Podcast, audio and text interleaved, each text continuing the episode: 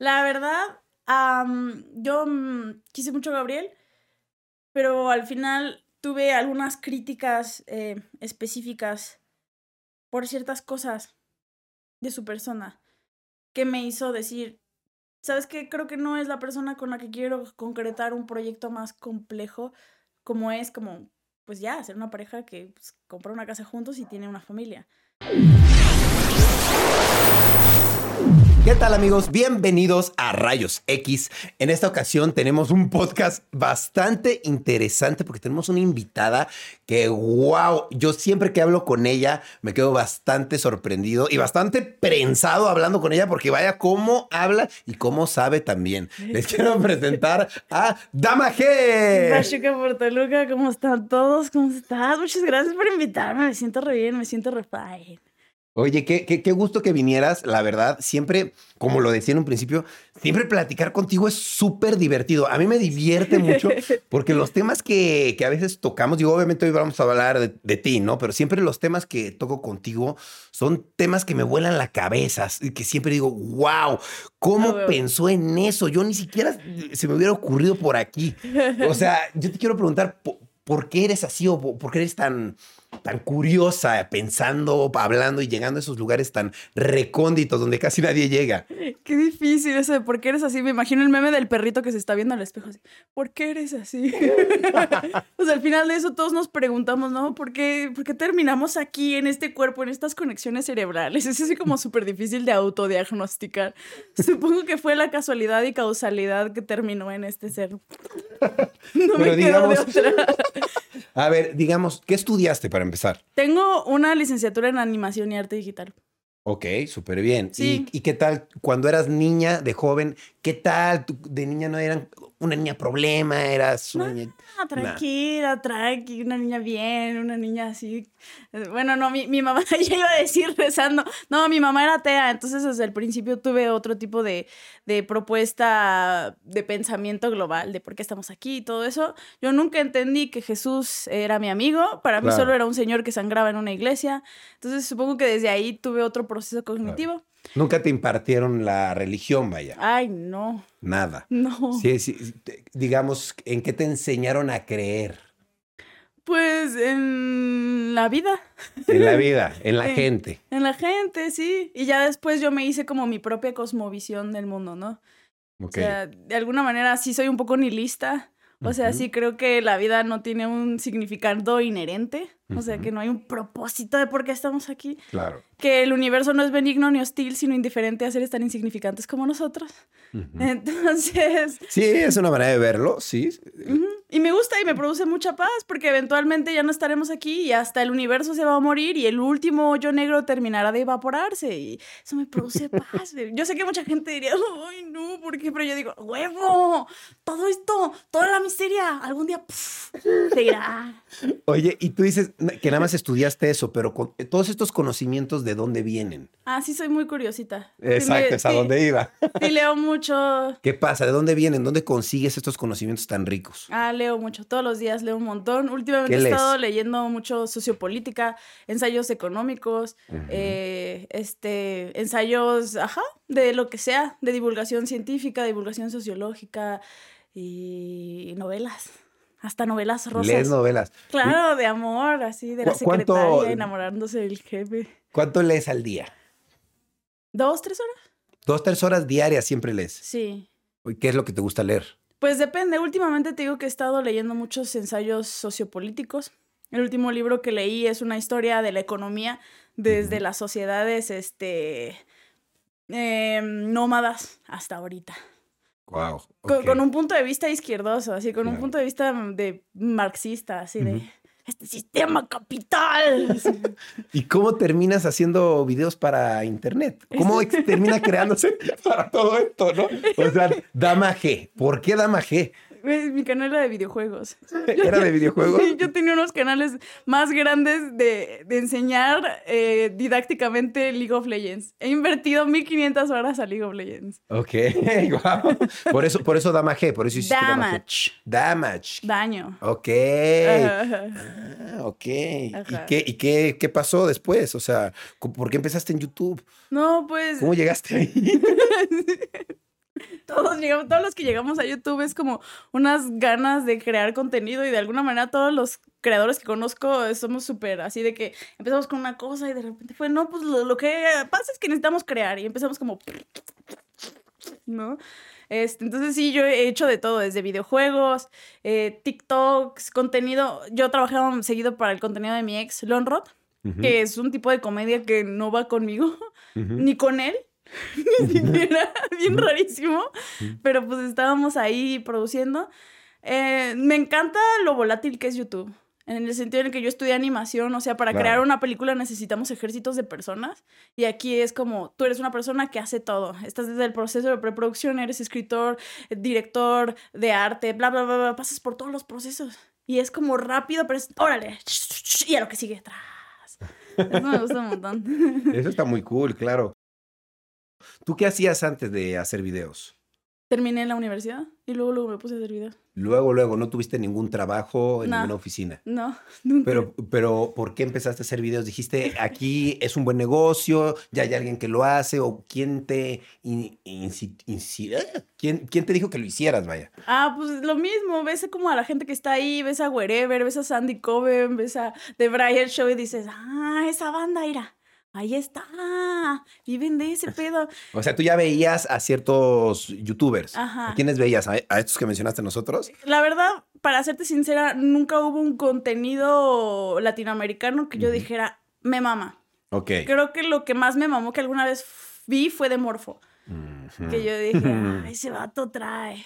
Pero lo que me gustaba era el formato en general. Ok. Ajá. Y así, ¿tú cómo, cómo llegaste ahí? Yo como llegué a hacer videos por mi hermana y porque ella llegó por Yayo, también que le dijo, oye, deberías hacer videos. Y así empezamos, vi que hay más gente hace videos y empezamos a hacer videos. Creo que todos empezaron un poco así. ¿Verdad? Sí, un poco así. Yo, también empecé porque me deprimía a la hora de graduarme. Estuve jugando videojuegos sin parar, así de esas veces que estás ahí comiendo sneakers del helado. Pues porque salí y dije, no mames, ya soy un adulto, ya valió que, que, o sea, ya estoy en este sistema, tengo que traer papa, o sea, veo, me deprimí, te lo juro, ese tipo de, de, veces que estás solo jugando videojuegos y estás comiéndote tu helado con un sneaker usándolo de cuchara, ¿no? Y mi jefa así de, ya vete de la casa, ya no estás haciendo nada. Y yo, ah, sí, pues fíjate que voy a vivir de los videojuegos entonces. ¿Cómo ves? Sí, mamá, ¿cómo ves? Entonces yo dije, bueno, me voy a grabar mientras juego a ver si logro algo. Y sí lo logré. Y sí, empezó a funcionar, empezó, empezó a funcionar tu canal. Ajá. ¿Y cuándo dirías tú que empezó a ser realmente relevante o viral este, tu canal? ¿Cuándo fue que algún video que hicieras en especial que se fuera muy viral o algún hecho que pasara que te diera mucho foco? fue un proceso bastante gradual. Siempre crecí, fui creciendo, mis videos empezaban a tener éxito. Siempre fui muy barroca, desde el principio tardé más de 20 horas por el video. Wow, pero no tienes uno que sea tu video que digas, este video me hizo muy viral. Sí, tengo uno que se llama Dios no existe. Me encanta. Que yo creo que ese es el video en el que más personas, no fue como ultra viral, pero de alguna manera la gente que llegó por ahí dijo, ella está diciendo algo. Entonces fue, fue más cabrón que ser viral, porque a veces la gente simplemente es viral y dices, ah, pues se volvió viral. Pero esto era, se volvió viral y voy a ponerle atención. Claro. A esa morra. Y de hecho yo quiero retomar esa serie. Es una serie que se llama Desde Mar, en donde pues como que vomito ideas y pensamientos, eh, mi, mi, constelación de pensamientos, pero lo intento hacer como con, con una producción así como medio de cine. Y la verdad es que estaba en proceso de hacer esa serie, porque tengo muchísimos guiones que hablan de todo, de sexualidad, depresión, temas así como el de Dios no existe, pero ajá, pero me deprimí justo cuando ya lo iba a hacer, como que me empezó, como que de repente empecé así como a autoobservarme así de, güey, ¿por qué estoy en YouTube? Empecé a tener como una pelea con mi lucha de ego, así de, es que si te pones, está, muy cabrón, porque si te pones a pensar en otro trabajo, tú eres contador, cuando vas a trabajar, ¿qué ves? Ves números. Claro. Y aquí, ¿te ves a ti? Sí, sí, sí, sí, claro. Entonces tienes que hacer un trabajo activo de separación de ego, porque si no empiezas a desdibujarte.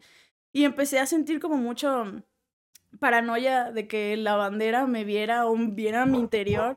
Y yo dije, no, ¿por qué? Pero ¿cómo que ver a tu interior? ¿Como que la gente te conociera a ti realmente como eres? Pues es que Dios no existe, por ejemplo, es una expresión personal. Claro. De una idea. y que eso se torne político o se torne en juicio, o se, me, me dio cosa, o sea, me dio paranoia, full. Claro. Y curiosamente, para serte sincera, a veces que me ha dado mal viaje, por ejemplo, lo que más me produce mal viaje a veces es cuando fumo mucha marihuana.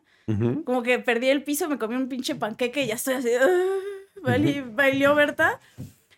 Y mi mal viaje más común es, verga, ¿por qué tengo un canal? ¿Por qué soy influencer? Y empiezo así, voy a borrar todo. Y desde el principio.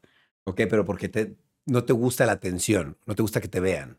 Me gusta producir, me gusta decir mis ideas, pero la parte en donde tú eres un entertainer, en donde ahí está tu cara, en donde ahí está tu ego, me cuesta trabajo. Y más porque las filosofías previas que yo tenía de vida era más de separación de ego, de borrar la historia personal.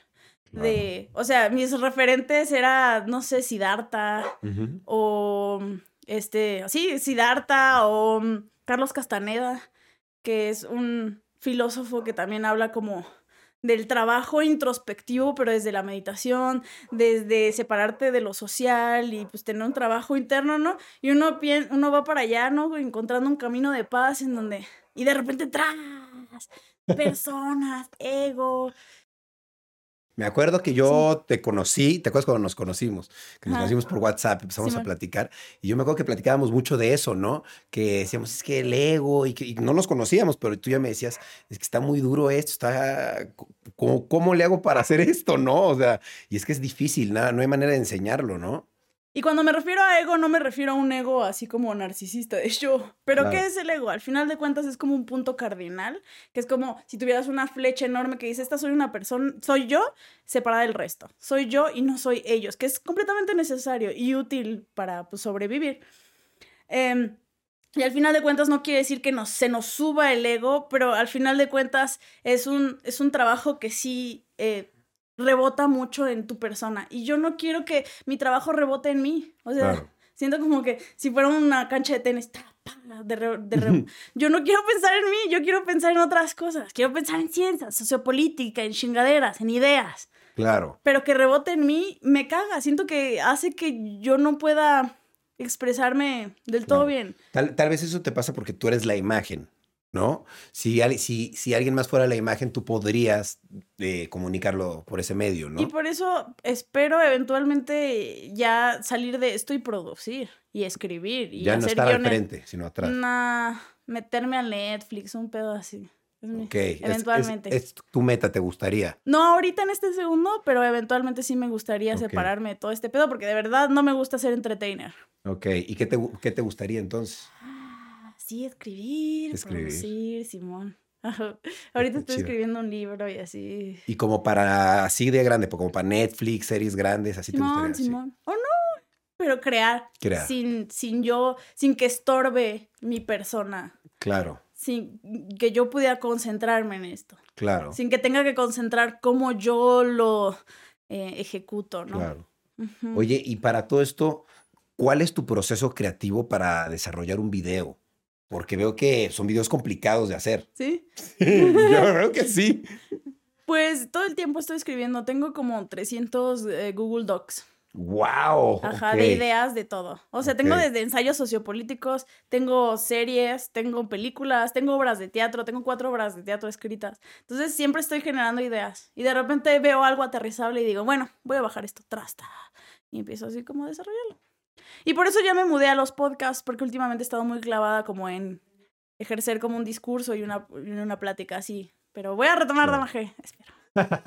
pero, qué, pero qué proceso creativo lleva? Me imagino que lo escribes, luego lo grabas, luego lo editas, porque veo que tienen muchas tomas, o sea, me imagino que son complicados. Ah, Necesitas de ayuda también, ¿no? Me encanta el trabajo oranalga. Al final de cuentas, mis carpetas de producción sí están como choncha. Sí es como me siento y digo, a ver, mijitos, hagamos un for plan ay, bueno, hagamos una y escribamos todo. Y así,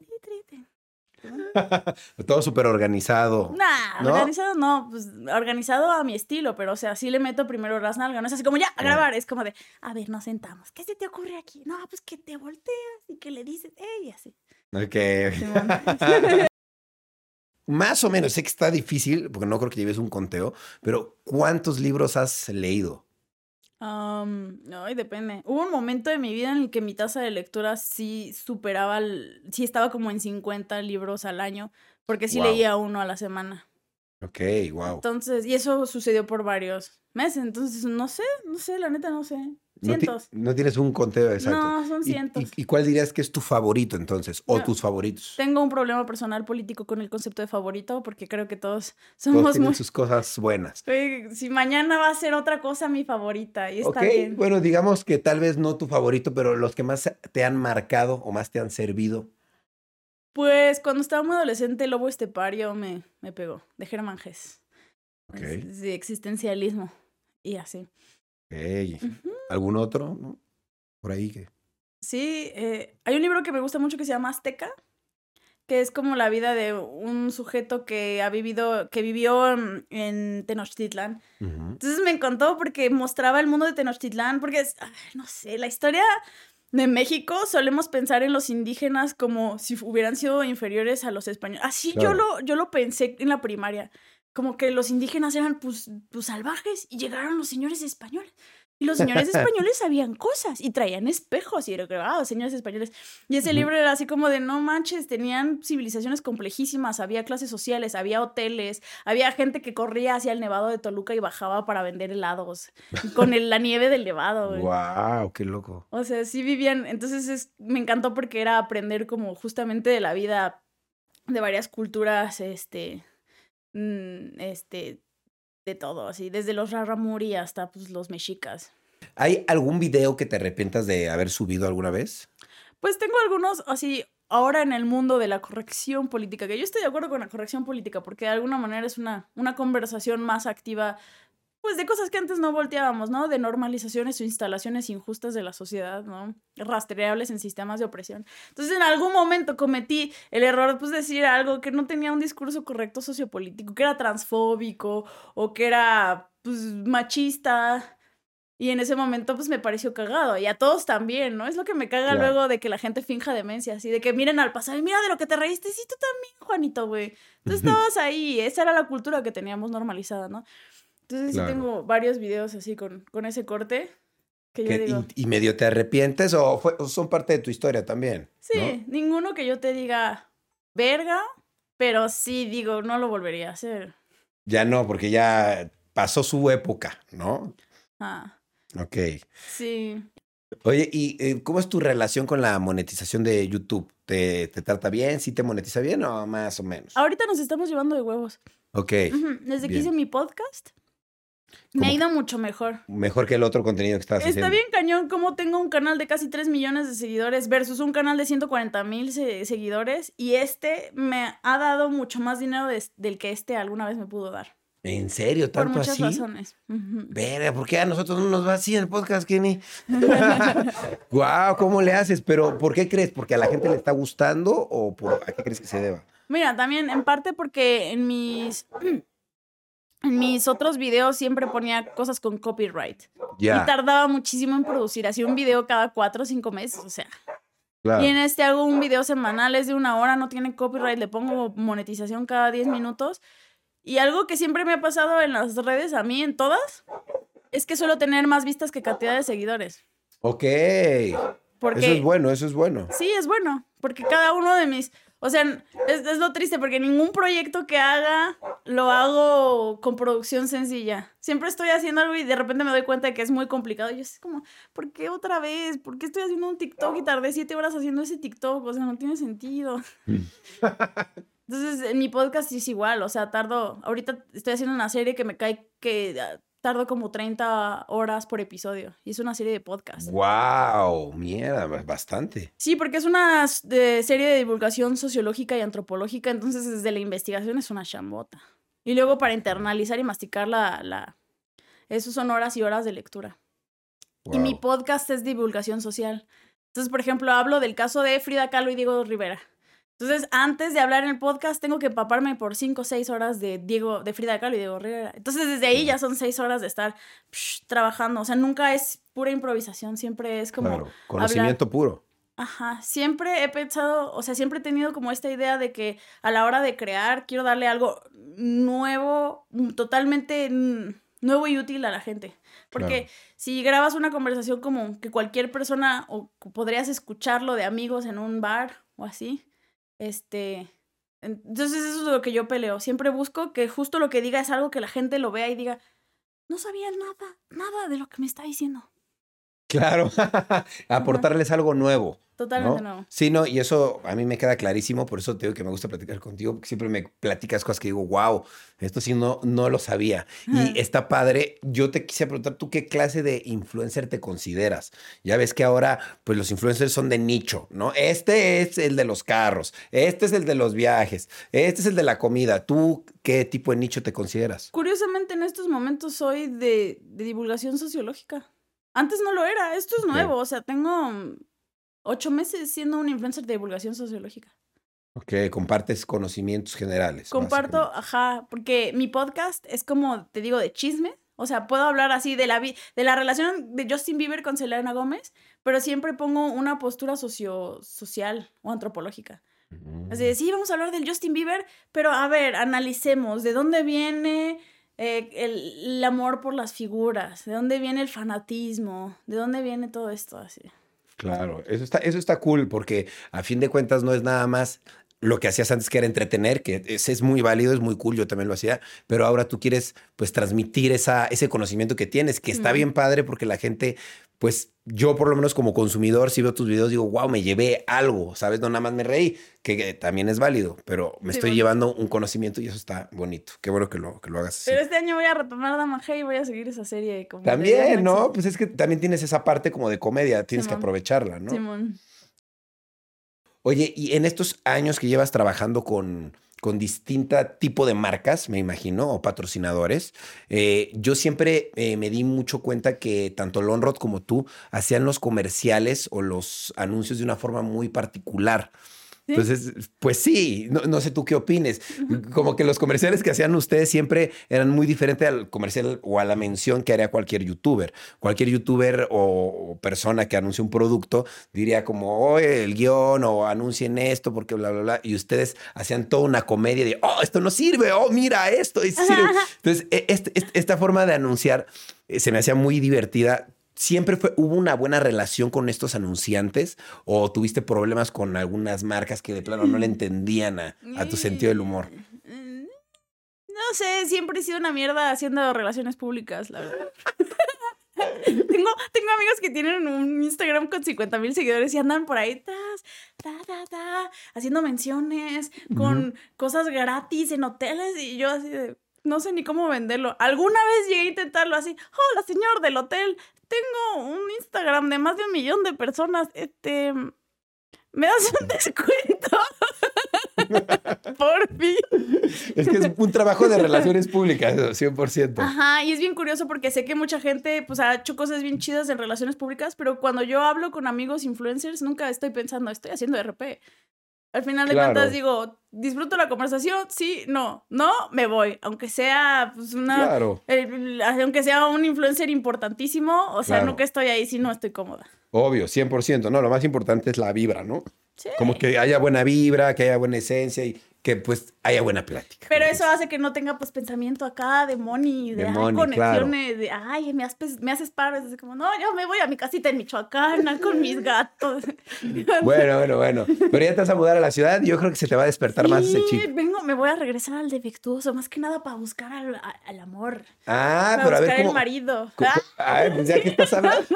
ya, ya, estás hablando de eso, pues ya vamos por ahí entonces. A ver, explícame eso. Para empezar, yo me quedé, digo, ya platiqué con, con, con Lonrod, con Gabriel, pero me gustaría platicar ahora contigo individualmente. el chisme de mi lado. Porque creo que todo mundo debe tener su, su parte, ¿no? Su, su, voz. Y yo quisiera saber, pues, cortaron, ¿qué pasó con sus relaciones? ¿Están bien? ¿Están mal? Eh, ¿Ya cortaron? Sí, ¿no? ¿Qué pasó? Pues, pues, cortamos y él me puso la ley del hielo. Desde que cortamos no me habla. A mí me da mucha tristeza porque de alguna manera es algo que odio como del amor romántico. Últimamente he, hecho una crítica más directa por el amor romántico. ¿Qué es el amor romántico? Eh, básicamente toda la expectativa que actualmente tenemos sobre el amor, que es un diseño social, porque por ejemplo, y es relativamente contemporáneo, hace 300 años la gente no se casaba por amor. O sea, amor y casamiento no estaban en la misma ecuación. Era, era si te convenía el matrimonio. Sí, claro, lo concertaron los padres y lo más importante es que generas una familia. Entonces llega el romanticismo y empieza a diseñar estas expectativas del amor, que tiene que ser monógamo, que tienen que ser para los hijos, que tiene que ser alguien para toda la vida, tu media naranja. Y yo no creo en nada de eso, ni en la media naranja, ni en el alma gemela. ¿Tú, tú no te piensas, por ejemplo, casar? Podría, sí. Sí, pero tengo una manera friesona de verlo. No es así como, voy a encontrar el amor, la persona que me tiene que entender. Es así como nadie me tiene que entender. Tienes que mm. estar en paz contigo, estar cuajado aquí, eh, pisando tierra. Y si alguien quiere compartir conmigo, eso está, está, de, hasta de poca madre, ¿no? Desde ahí, entonces, algo que me caga del amor romántico, además de todas las expectativas injustas, porque la verdad a mí me parece muy tóxico el amor romántico en general. O sea, muchas expectativas del amor romántico me parecen muy tóxicas. algo que me caga es esta, esta idea de que tu ex sí es como una especie de enemigo. Como, como un villano. no tiene por qué terminar mal. Y no terminó mal. Pero pues ahorita no quiere hablar conmigo, se entiende, pero fue la persona más importante en mi vida por cinco años y entonces lo extraño pues, con locura. O sea, a mí me mamaría tenerlo enfrente y decirle, ¿qué pedo? Cuéntame, ¿qué te duele? De todo, hasta con quién ha salido, cuáles son las morras, qué ha conquistado. O sea, me Pero como amigos. Sí, güey, claro. ¿Y tienes la madurez como para llevar una relación de amistad con una persona? Me llevo de huevos con todos mis exes, menos con él, porque todavía no me quiere hablar. Y es el más reciente también. Sí. ¿Y tú sientes algo todavía por él? O, no es el más reciente. bueno, bueno. Hace poco salí con un muchacho. También. Sí, pero ya me mandó al que porque yo estoy intentando tener relaciones abiertas y me doy cuenta de que es muy difícil internalizar las relaciones abiertas porque de alguna manera pues ya está muy instalado en nosotros la monogamia. Ya ni siquiera es como opcional. Todo el mundo dice, no, yo elegí la monogamia. ¿En serio? No es una elección. Pero ¿cómo intentabas tener relaciones abiertas? ¿Relaciones con tres, cuatro personas al mismo tiempo? No, una relación en donde no, no es completamente cerrada. No, ok, no es oficial, por decirlo así, o sí, es oficial. Sí, es oficial. ¿Y qué es, la, qué es la parte abierta? Que puede tener relaciones con otras personas. Sí, que puedes salir con quien quieras. Ok. Ajá. Pero solo con una persona tienes ese tipo de relación. O puedes tener esa relación con varios. Eso ya sería poliamor. Ok. Que también es válido, pero pues que se vaya dando. Pero ya he intentado con muchas personas tener relaciones abiertas y me doy cuenta de que es muy difícil desinstalar la monogamia. Y no es que la monogamia sea mala, pero de alguna manera está instalada en nosotros. ¿De dónde nos la instalamos? En todos lados. O sea, todas las películas que viste, todas las historias que. Todas las revistas. En todos lados. Esta es la única manera de concretar o concebir el amor verdadero con monogamia. Y no quiere decir que sea malo, solo quiere decir que lo tenemos instalado. Y para todo esto, ¿qué pasó con Gabriel? ¿Estas ideas eh, no funcionaron con él? ¿En qué momento ya no? ¿O qué hizo que cortaran? La verdad, yo mm, quise mucho a Gabriel pero al final tuve algunas críticas eh, específicas por ciertas cosas de su persona que me hizo decir, ¿sabes qué? Creo que no es la persona con la que quiero concretar un proyecto más complejo como es como, pues ya, ser una pareja que pues, compra una casa juntos y tiene una familia. Claro, algo más formal. Ajá. No, sí, establecido, era formal. más establecido, más a largo plazo. Luego ya te contaré fuera de cámara como detalles más específicos. Ok, ok, ok. La verdad no, no quiero dar detalles porque pues, al final de cuentas, ¿no? Pero básicamente sí, como que un día volteé y dije, mm, creo que esto no es exactamente... Eh, lo que quiero para toda la vida. No, para toda la vida, pero pues no es lo que quiero en mi siguiente etapa. Ok. Yo no creo en eso de para toda la vida. Es parte de eso del amor romántico que te digo que pues no, no bien yo criticando ese pedón. Pero ahorita sí estás buscando nuevas, nuevas eh, parejas. Ah, sí, claro. Ay, yo quiero así el amorcito. Quiero que me agarren de la mano y me vean a los ojos. o sea, ¿quieres un novio? O una novia. O una novia. Pero eh, fuera de broma, sí. O novios. o novias. ¿Tú, eres heterosexual? No, soy bisexual. Eres bisexual. Entonces, ¿no tendrías problema en tener novio y novia? Mm, estaría de huevos. Uy. Y si son entre ellos novios, también suena ¿Y, genial. ¿Y, qué, por qué te sientes más atraído? ¿Por los hombres o por las mujeres? Sí, creo que tiendo más a relacionarme emocionalmente con hombres. Más con hombres que con mujeres. Sí. Okay. Pero curiosamente me gusta más la sexualidad con mujeres. Ok. ¿Qué, te pasa? A ver. Señor que me diseñó así, el pinche Dios, así, vamos a hacer que no tenga coherencia sexoafectiva atrás. oh, gracias. Está bien, está bien. Entonces, ahorita vas a buscar una pareja eh, o que se dé y, es como una de las cosas que ahorita estás explorando. Ay, sí me gustaría. Lo pienso, últimamente lo estaba pensando así como, ay, creo que ya estoy lista. Ok.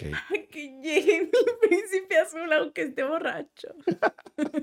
¿Y qué tal? ¿Hijos quieres tener? Ay, posiblemente. ¿Sí? Es que está muy complicado porque en sí no, porque pues este mundo se está yendo a la verga, ¿no? O sea, el cambio climático está bien culero. O sea, ahorita estamos así, no pasa nada, no, no digo, no digo, soy de palo, tengo orejas de pescado. Porque tenemos pues, o sea, es difícil que nos importen cosas que van a suceder de aquí a dos décadas. Claro. Pero ya cuando lo pienso es así como, ¿por qué voy a traer a un ser, no? A que venga, pues, a generar desperdicios y que venga a intentar barrer este mundo que lo destruimos con nuestras actividades tóxicas de seres humanos. Sin embargo, si quieres tener hijos. Ay, pues de querer, pues sí, sí dan ganas de tener un chiquillillo y decirle, córrele, mijo, córrele, mijo, ay, ya se, ya se rompió la chingadera, no. Entonces, he estado pensando en así, en que me gustaría posiblemente adoptar. Ok, está chido, se vale. Sí, pero no ahorita. Más adelante, más adelante. Está bien. Está bien. andar queriendo chiquillos, no, gracias. Oye, y hablando de, de, familia, ¿cómo te llevas tú con tu familia? Tus padres, tus hermanos, ¿hay una buena relación o no? Con algunos, tengo siete hermanos. Mierda, sí, son bastantes. Ajá, entonces hay algunos que yo digo, hueva. pero pues está chido y ya una relación. ¿Y con tu familia? Bien, tu mamá, Mi jefecita es la hostia, jefecita para siempre. O sea, qué mujer más encantadora y chingona. y es una de las mujeres más positivas que conozco. Qué chévere. En la vida. O sea, no Siempre te apoyaron en todo lo que tú hacías. Ah, esa morra sí es bien apoyadora. ¿eh? Bien apoyadora. Tengo una de las mejores jefecitas. No tengo quejas, ninguna queja. qué chido, qué mm, chido. Mm, mm, Oye, y actualmente, aparte de las redes ¿Qué haces? ¿Qué haces laboralmente? ¿Haces alguna otra cosa? La verdad, acepto de todo. Así que me dicen, eh, ven a arreglar mi coche, Simón, o que yo sirva de bujías. este, por ejemplo, vine al DF porque le di mi voz a, como actriz de doblaje a un personaje de una película de DreamWorks. No manches, qué cool. por eso ando aquí.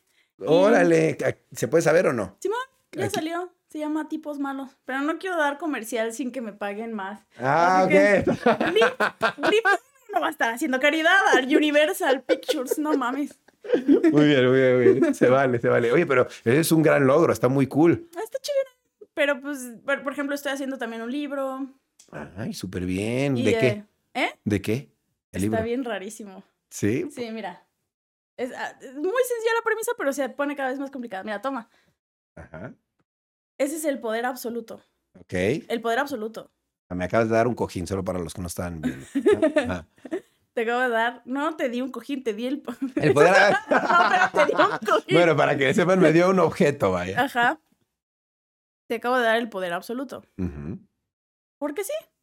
Ok. ¿Y ahora? ¿Qué es lo primero que haces? La verdad, nada. ¿Nada? No. Nada. mucha responsabilidad qué bueno que tienes mi libro porque estoy haciendo una guía para administrar el poder absoluto. Es una guía. Mira, qué bueno que tienes mi libro. Justo, sí. Es un análisis muy, muy intrínseco. Qué cool, qué, bueno, qué, bueno, qué bueno que respondí bien, pero, pero que, por favor, si yo hubiera respondido conquistar el mundo, dime qué hubieras dicho. Bueno, qué bueno que tienes mi libro, porque tengo, ajá, o sea, de alguna manera voy por todo, para empezar, haga un análisis desde el principio, de las primeras cosas que haces, eh, de todo, desde conquistar el mundo, tener superpoderes, hasta ya cuando sales del mundo de los humanos y entonces empiezas a explorar realidades como mucho más complicadas. Wow. Entonces, empieza normal, empieza diciendo, sí, tienes el poder absoluto, ¿quieres dinero? Bueno, vamos a analizar un poco del tema del dinero, te voy a dar algunas recomendaciones. ¿Quieres superpoderes? Bueno, aquí hay algunas ideas de superpoderes, ¿va? Wow. ¿Quieres tal? Sí, aquí hay unas ideas. ¿Qué es lo primero que harías? No, pues aquí hay otras ideas. Yo voy dando herramientas, te recomiendo qué tal, no pidas la inmortalidad, pides el indestructible, esto es lo que te recomienda el libro. Es como que te va llevando de la mano, tras, tras, tras, tras, y se va haciendo cada vez más complejo. Hasta que de repente se empieza a deformar bueno, también Hay una historia que me encanta que se llama El huevo de Andy Weir. ¿La has escuchado? Mm, A ver, no. ¿No? Es un güey que se acaba de morir Ok. y tiene una conversación con un ser que no sabe quién es. Resulta ser Dios. Y entonces le dice, todavía no sabe quién es, pero le dice, oye, ¿y, y qué sigue? Y el ser le dice, no, pues vas a reencarnar. ¿En qué? En una campesina china en el año 450 antes de Cristo. ¿Me vas a enviar de vuelta al tiempo? No, el tiempo como tú lo conoces solo transcurre en tu universo, ¿no? Wow. Y entonces dice, ok, y hago esto seguido. Ah, sí, todo el tiempo. Y, y si lo hago todo el tiempo, ¿no me encuentro a mí mismo? Pues sí, todo el tiempo. ¿Cómo que todo el tiempo? Y entre más va hablando con este ser, se da cuenta de que esa alma reencarna en todas las vidas. Entonces solo es un alma que muere y tras es vuelto a... Es el mismo, es la misma Ajá, alma. Te lanzan de nuevo a reencarnar en una vida y tras te mueres y tras vives otra vida. y tú, tú, tú, tú, tú. Todas estas vidas simultáneas son una sola alma que ha tenido que vivir todas estas experiencias. Wow, está Entonces- muy loco, pero muy, muy coherente también, claro. Está loquísimo, ¿no? Sí, sí, y sí. cada vez que juzgaste a alguien eras tú. Eras tú mismo. Claro, te deja una bonita filosofía eso, ¿sabes? Solo un alma, viviendo todas las vidas a través de los tiempos y le dice, ¿por? ¿Para? Y ese ser le dice, porque eres como yo. Soy Dios. No, no, no, no, no, no. Eres un feto. Aún estás creciendo. Una vez que hayas vivido todas las vidas a través de los tiempos, habrás crecido lo suficiente como para nacer. Órale, está Entonces. Sí, porque es la idea, por ejemplo, de pensar que Dios podría ser un ser que tiene un proceso de evolución, de gestación, que hay otros como él. Un, un, un ser tan complejo que su proceso de gestación es vivir todas las conciencias de una sola civilización desde que adquirió conciencia hasta que se murió el último de esos seres, para poder nacer. Claro. Entonces, está muy cañón porque habla, sí, o sea, me encanta pensar en Dios como un ser que tiene su desarrollo, su cosa evolutiva, su conexión con otros seres, su relación con otros seres, tiene un padre o descendencia. Ese Sí, sí, concepto me parece hermoso. ¿A, Interesante. a qué retoma con mi libro? Ajá. Pues eso, que al principio estás como en esta relación de quiero dinero, quiero poder, ¿qué haría? ¿Qué me falta? No lo quiero usar. Está bien, si no lo quieres usar, puedes recurrir al omnisuicidio, que el omnisuicidio es olvidar que tienes el poder absoluto. O sea, y dejar de tener acceso al poder absoluto y olvidar que alguna vez lo tuviste. Ese término yo me lo inventé, está en mi libro. Ok. Puedes recurrir a omnisuicidio o puedes, y yo voy ahí por la mano. ¿Quieres dinero? Mira, estas recomendaciones, tras, tras, tras, y luego empezamos más complejo. Ok, quieres hacer otras vidas, quieres tal. Y le empiezo a dar em, como, ajá, opiniones de, digo, recomendaciones de objetos metafísicos más complicados. Oye, y- veo que has hecho muchas cosas, desde doblaje, libros, eh, YouTube. Eh, ¿Cuál dirías tú que para ti, en lo personal, es tu logro más grande? Ah, en este momento, estar en paz con mi mente. Estar en paz con tu mente. Sí, sí. últimamente he estado eh, muy en paz porque he sido una persona bastante balanceada. Bueno, Mm. excepto por mi alcoholismo, soy un poco alcohólica, ¿verdad? Pero estoy entrenando, estoy meditando. O sea, es un pinche logro bien gigante, güey. O sea, tu logro más grande para ti es mantener un equilibrio. Pues la verdad me hace mucho ruido que la sociedad contemporánea piense los logros en términos utilitarios, en términos de éxito general. Cuando un logro puede ser justamente eso, ¿no? Encontrar un equilibrio. O sea, en este Claro. mundo en el que yo veo a casi todo el planeta deprimido o ansioso, encontrar ese punto de equilibrio en donde dices, güey, estoy re en paz, güey. Ah, no Claro. mames, logré tener, logré tener este hábitos. Sí, Estoy claro. meditando, ¿no? Yo, me, yo entreno ahorita, mira, toca mi pierna, está durísima. Doy unas patadas de chun bien cabronas porque levanto pesos todos los días. Eso está, eso está chido. Entonces, en este momento pienso que mis logros es el trabajo conmigo misma, la aceptación personal y todo lo demás, toda la expresión Claro. posterior que tenga va a estar chida, pero va a ser un reflejo también de un... O sea, todo el mundo tenemos desde dónde generamos. Hay gente que genera desde el sufrimiento, está bien vergas. También, muchos- sí, sí, sí, claro. Muchos vale, filósofos, de aquí que Garde, estaban más de qué, que sí. estaban más de qué, que músicos. Claro. Pero ahorita estoy creando desde el balance y eso está bien vergas y me parece el logro más grande mío del día de hoy. No, claro, además creo que, creo que es una de las cosas más difíciles que pueden existir en, eh, tener exactamente un balance en tu vida en todo es muy No tengo complicado. un balance en Yo sé que no, pero es vaya que difícil. Pero tengo un balance funcional como para tener una buena autoestima y una buena relación con mi cuerpo y eso me parece bien vergas. Excepto por el alcoholismo. Pero bueno, ¿qué le va a hacer uno, verdad, a esta realidad cochina? Está cool. Y de, y de- y de todo lo que has hecho, ¿no hay algo que digas, esto fue lo que más me gustó? De, de todas estas experiencias que has tenido, a lo mejor algún show en vivo, alguna cosa que hayas vivido que dijiste, esta... Tengo una obra de teatro que mi mamá, Ah, sí, hiciste una obra de teatro. que yo escribí. Ah, Sí. wow. ¿Actuaste? No. ¿También? También. Sí, ¿Y tengo una obra del teatro que me mama porque me parece que está muy interesante y es muy diferente a las demás obras de teatro, entonces está chido. Y es una comedia. ¿Cómo se llama? Anónimos, anónimos. Ok.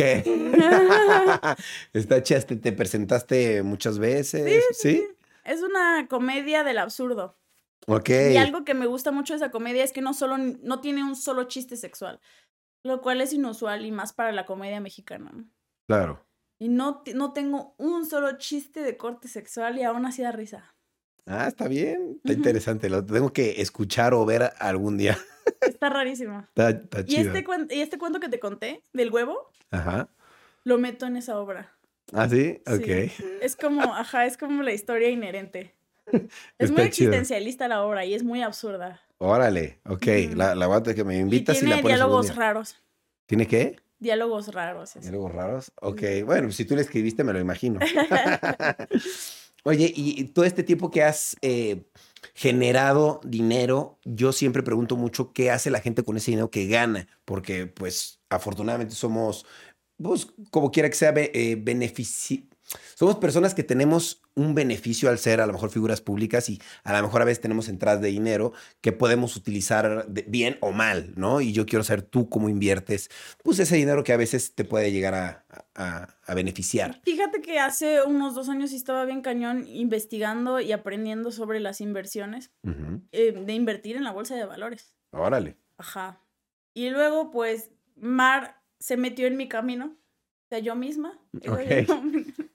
yo, "Ah, no, no eres buena administrando atrás. Entonces, pues que he perdido mi dinero, pues, en las apuestas. ¿no es cierto? O sea, ¿tú En la, no, no, no, ni pedo, no. En la fucking vida, en una mala administración. Y me encantaría decirte, claro, yo he donado a los pobres, no, ni vergas, no he hecho nada filantrópico con mi dinero más que, más que dar trabajo a gente. Claro, bueno, eso es bastante bueno. Sí, eso está chido. Pero no, no hago nada especialmente digno de mencionarse. Me estás exponiendo en este momento. No, vaya, no, no, no, pero me refiero a que sí, tú, tú, tú ganas dinero, pero ese dinero lo usas para tu sobrevivencia, obviamente, pero me imagino que hay un excedente que a veces usas, pues, para invertir, a lo mejor en ayudarle a tu mamá en algo, en invertir en comprar esto, comprar el otro, un carro, no sé, o sea, por eso te digo que Pues si sí. inviertes activos en otra cosa, No, no tengo activos. Ahorita no tengo. nada. Es mi Me sueño. dijiste algo de una casa, ¿no? Que tenías en Morelia, algo así me Ah, dijiste. estoy comprando una casa. Ahí está, entonces si estás, si pero estás, ese no es un activo, ese es un pasivo. bueno, pero igual es una inversión, Sí, estás haciendo algo con tu generalmente los activos son como inversiones de cosas que propensa, que tienen propensión a que te genere más dinero. Igual te va a generar dinero con la plusvalía. Y igual si la rentas también te va a generar Pues, dinero. o sea. eventualmente, pues sí, pero no es algo como que te genere bien, o sea, eventualmente te genera, pero generalmente simplemente solo es un golpe a la economía. Bueno, pero ahí, te- ahí tenemos un, ej- un ejemplo de que sí, del dinero que has ganado, invertiste en bienes raíces, ¿no? Ah. Una casa. Sí, es una inversión, es tuyo, es tuyo, ¿no? ¿O no es tuyo? Apenas voy, apenas lo estoy Ahí haciendo. voy, ahí voy, pero bueno, es, Ay, ¿por qué estamos hablando de dinero? Somos Es un logro. adultos. Soy tan adulto que tengo un contador. Y amar de hace 13 años. Me viría con vergüenzas. no, no, no, yo creo que está Yo muy era bien. bien anárquica, hasta estaba rapada de la cabeza y sí me gustaba el anarquismo en términos políticos y ahora mírame. me Claro, he convertido. yo, yo vi alguna vez un video tuyo así rapada y dije, no puedo creerlo, me, me- me causó así como mucha curiosidad. Sí, Dije, era wow. muy hippie punk. Era una Tuviste tu etapa, ¿no? De medio hippie punk, dirías, sí. Ajá, sí, sí ¿Emo era- no? No, no, no, no. Pero sí era una niña muy alternativita. Ok, Muy ok. así de. Tenía 16 años y yo no veo esas películas. Voy a ver puro expresionismo soviético lento. Así. Ok. Sí, bien mamadorcita. Y desde ahí empecé así, ay no, puro Derrida y Goethe, así como filósofo. Sí, soy de esas. Está Pues bien, ya está no. bien, está bien. Ya no, Está bien, bueno, creciste, creciste. claro. Oye, y bueno, ¿qué proyectos tienes a futuro? Veo que has hecho muchísimas cosas, pero me imagino tienes muchas más por hacer, ¿no? Ese libro, ese del libro es uno de mis favoritos ahorita. Ok, bien. ¿Qué otro? ¿Qué otro? ¿Tienes algo más así maquilando? ¿Tu canal va, vas a reactivar, Dama G? Quiero hacer una empresa, pero no voy a decir de qué, porque la estoy organizando y porque Bien. es complicada de explicar. eh, Está em, bien, ¿no? Pero es un proyecto personal tuyo. Ajá. Ok, está chido. ¿Tú Y- con alguien más o tú sola? No, sí tengo acá un equipo. Ok, Y está muy pues bien. tengo mi podcast y de mi podcast quiero generar otras cosas. Ah, está muy bien. Sí, sí, sí. no sé, estamos hablando mucho de mí. Estoy así como, ay, no. hablemos así de aliens, ¿no? No, bueno, yo quería saber qué proyectos tenías. Y, y- y bueno, eh, que quisiera saber para, para finalizar, si le puedes decir a la gente eh, cómo pueden. Algo que admiro de ti es tu, tu manera de hablar tan particular que tienes. Tienes una manera de hablar como muy, muy culta, con palabras muy rebuscadas. Así la hermenéutica teórica que trastreca la peripatética notrética de la filosofía aristotélica. Claro que sí. Me parece, me parece muy interesante, obviamente se debe a que lees muchísimo, a que tienes mucho conocimiento de, del idioma y quisiera que pues le explicaras a la gente cómo pueden lograr hablar así, tener esos conocimientos, porque mucha gente quiere decir, oh, wow, quiero tener tantos conocimientos como Dama G, o quiero ser, eh, quiero hablar de esa manera, o quiero, quiero ser como ella, o sea, tan creativa. ¿Qué consejo les darías? Pues sí, un genuino interés por la lectura. La verdad, la lectura sí me abrió las puertas a todo. Pero al final de cuentas no es la única manera de obtener conocimiento y en general, pues. Pero sí, yo creo que sí fue eh, la lectura la que fue muy definitoria en la manera en la que yo concibo mis palabras. Que... Claro, como tú hablas, definitivamente tiene que ver por cómo lees, ¿no? Sí, sí. Sí, pero al final de cuentas, no, si usted joven está ahí en su casa, no se interesa tanto por la lectura, pues no, no se necesita. Sí. Hay muchas maneras de vivir. Exactamente, no tiene que leer. Pero ¿cómo podrían, por ejemplo, adquirir conocimientos sin, sin leer? ¿Audiolibros? De todo, uno adquiere conocimiento en todos lados en la calle de la vida. Sí, claro que sí. O sea, mientras, mientras no estés cerrado, mientras te pongas muy Sócrates y yo solo sé que no sé nada, es genial. O sea, al final de cuentas hay que saber que nuestros pensamientos son una serie de condiciones, pero que no están concretos, ¿no?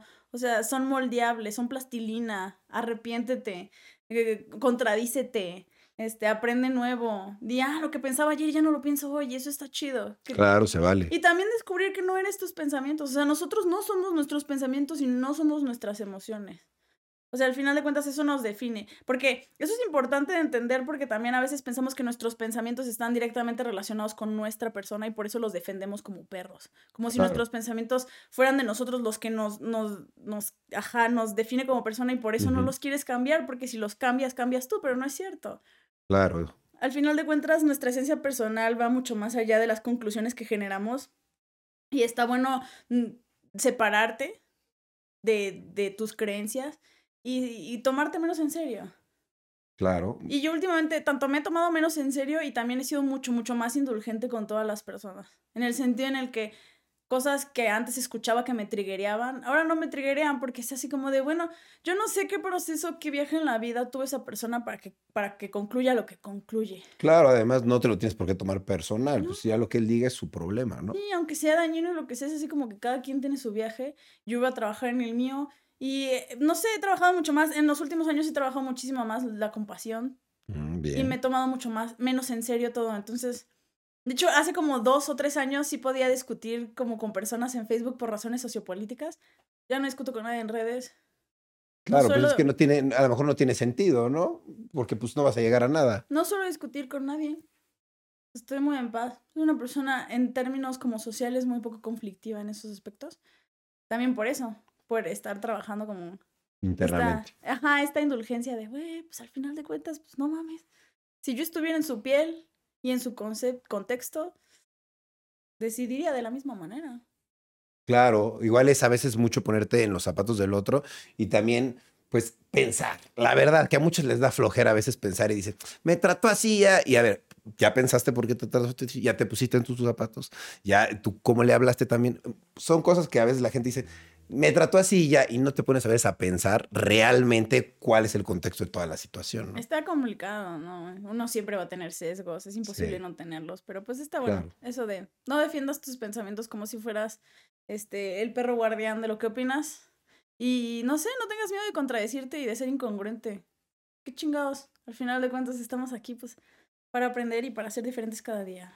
Claro, a fin de cuentas, ¿quién es totalmente congruente en lo que dice, no? ¡Tapo! Es difícil, ¿no? Es difícil, Tapo. totalmente, ¿no? Claro. Está muy bien también. Oye, ¿cómo te siguen en todas tus redes sociales, en tu nuevo podcast? ¿Cómo te pueden encontrar? Por favor, dinos cómo podemos seguir todo lo que haces. Ah, pues estoy en el YouTube como Dama G. Y tengo un podcast que se llama Tecito de Calzón. ¿Cómo? Tecito de Calzón. Tecito de calzón se llama. Sí, sí, sí, ese. Parece que vas a dar consejos para enamorar a, a hombres. es en el que hablo de chismes, que te digo medio año, tengo medio año haciéndolo y que Bien. básicamente boté a Dama G por hacer ese. Y me pueden encontrar como Dama G en todas las redes, desde el TikTok hasta el Instagram. O sea, en todas las redes Dama G y Tecito de calzón. Simón. Si te quieren ver diario ahí platicando. Claro que sí, para servirle a usted y adiós. Eso es todo. Oye, pues muchas gracias por venir. De verdad, eh, necesitaba que me compartieras mucho de esta sabiduría que tienes. Gracias. Eres una persona que sabe y sabe y sabe Muchas un gracias. montón de cosas. Ay, basta, y creo que entre rojas, más no sabes, yo tengo esto, entre más sabes, más dudas tienes, ¿no? Ay, a huevo, güey. Es imposible, es, es, es algo que no, que no tiene fin. El, el saber, cada vez que sabes, pues tienes más dudas y Sí, o sea, para los budistas el conocimiento no es como una meta a la que vas a llegar, sino pues es una chamba de todos los días. Todos los días te paras, todos los días te cuestionas, todos los días es... Sí, es un trabajo todos los. Como la vida, qué hueva, qué puta hueva. La verdad es que yo a veces me quiero morir, pero, Pero decido vivir y aprender. pero aquí andamos echándole ganas. Está chingón. Oye, Mar, pues muchas gracias por venir, No, neta. pues a ti, gracias. La verdad me hubiera gustado aprender más cosas de ti. Después, de repente fue una entrevista de trabajo y está vergas. Pero me hubiera encantado. Yo así, ah, sí, pues la carta de reversa del uno. Ahora tú cuéntame. Órale, no, cuando quieras, ¿no? Pues A invítame a tu podcast sí, un día y me haces ahí todas las preguntas que quieras. Ahora que deje de radicar en Michoacán, tienes que ir. Ah, tienes que ir a órale. que. Va, me invitas. Echemos el chisme. Eso, me gusta. Muchas gracias por haber venido. Pues yo me despido entonces. Me despido de ustedes también. Muchas gracias por estar viendo o escuchando Rayos X. Yo me voy y recuerden que la verdad es importante leer. No tienes que leer a huevo. Yo también no leía antes, ¿eh? era bien flojo. Pero ahora ya leo de vez en cuando un poquito. No pasa nada. Si te da flojera, pues hay audiolibros, aunque sea. Pero hay que escuchar o cultivarnos un poquito de conocimiento. Nos vemos, cuídense y eh, pues, eh, como diría un amigo, Saracatoyo, guau. no.